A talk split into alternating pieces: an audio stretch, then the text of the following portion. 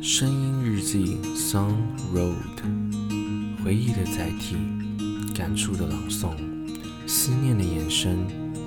Let's join us.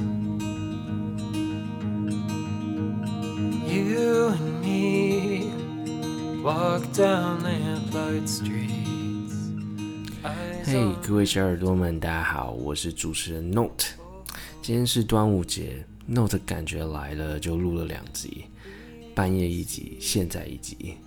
各位听众喜欢的话，非常非常欢迎在 Apple Pocket 上面给五分评分并留言，我会在节目中讨跟各位讨论，就是关于留言上的一些我的想法跟观点。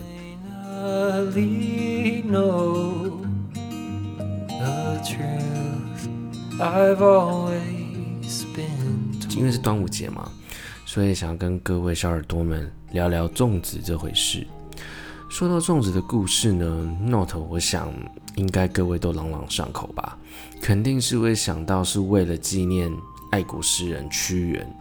不过汉人吃粽子、汉人食粽的时间轴，其实似乎比屈原更早了一些。屈跟屈原的呃，就是相关联的结果，似乎呃是以比较像是呃传说的那种感觉。那其实它更早一些，它叫做角黍。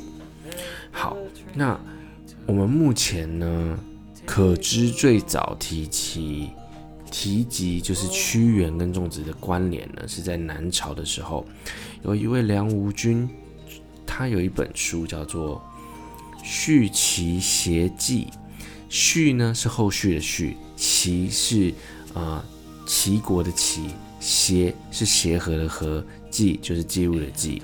它记其中记载了一个东汉年间的传说哈，据说屈原在端午节投江，然后楚人为了纪念他嘛，那就在这一天呢，用竹筒啊装了米啊丢到江里啊去祭祀屈原。但不幸的是呢，但这些要给屈原的一些竹筒里面啊，都被蛟龙给截标了。其实怎么会有蛟龙啊？那一定应该是，如果真的要讲，应该也是里面的虾蟹鱼啊等等之类把它吃掉了。那因此屈原呢，就托梦给了叫做一个欧悔的人，告诉他，嗯，因为蛟龙害怕碱液跟五色丝。所以，请后请在竹筒上面塞碱液，也是一种驱邪的一些植物，然后并且用五色丝线绑好，蛟龙就不敢来抢了。那这个欧回呢，以眼将做法告知了众人，然后让饿了好久好久的屈原，好几百年的屈原，终于吃到这个竹粽。后来呢，又再度托梦回去给欧回表达他的谢意哈。但我们把这个故事从年代整个排比来看，屈原他其实是死于公元前三世纪，而角黍最初见于记载是公元后三世纪，也就是说屈原其实比角黍的时间早了一些。哦，所以我刚刚应该要改掉我刚刚前面讲的一个故事，它应该不是比屈原更早，应该是比屈原晚一点。OK，它其实角黍跟端午其实都跟屈原没有太大的关系。其实，呃，那时候会产生会有角黍这件事情呢，其实是因为要呃入夏了，那其实是要祭祀，那主要是要祭祀，希望能够让这个夏天能够过，因为夏天其实是异常的炎热，所以希望能够让。呃，汉人希望能够让夏天能够过得好一些，所以才会有角暑的一个呃产生哈。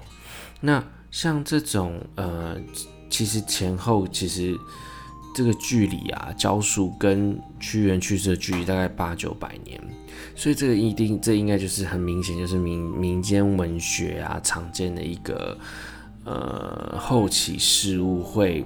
穿凿附会到就是既有历史人物的一个传说的一个现象。不过，其实有一个粽子的起源，我觉得好像还蛮还蛮可信的，就是其实它是有另外一个故事哦。然后这一个故事呢，其实是主要的主人翁叫做黄巢，就是黄巢呢当时起兵，他沿路呢烧杀掳掠，有一天呢遇到。为了躲避皇朝军队，有位女子牵着她的小儿子，身上背着大伯的儿子赶路逃难。皇朝询问其故，得知女子为了要保全大伯的骨肉，随时要准备牺牲自己生的小儿子。那皇朝呢？他是人嘛，他深受了感动。那告知告知女子，只要在门上呢插了一只绿色的植物做记号，皇朝的军队就不会侵犯那户人家。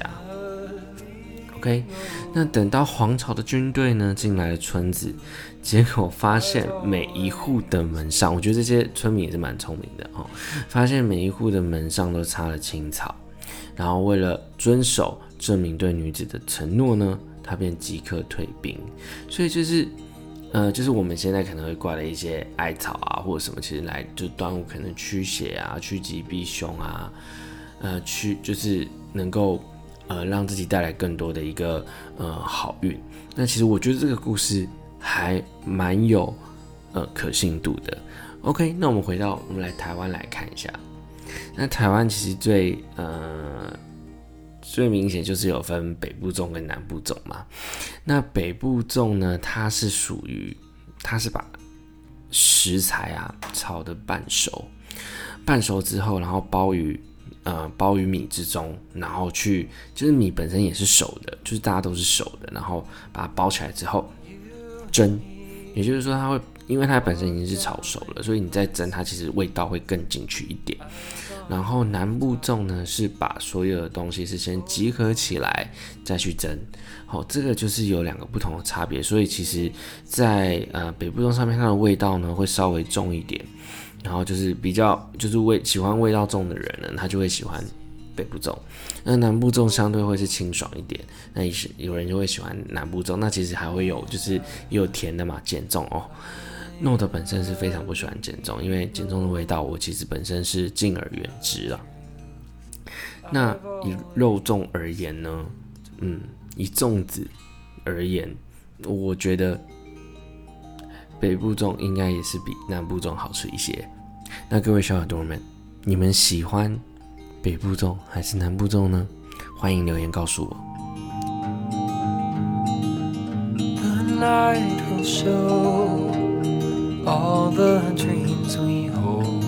这就是今天的声音日记，欢迎大家随时来听，我也尽量随时更新。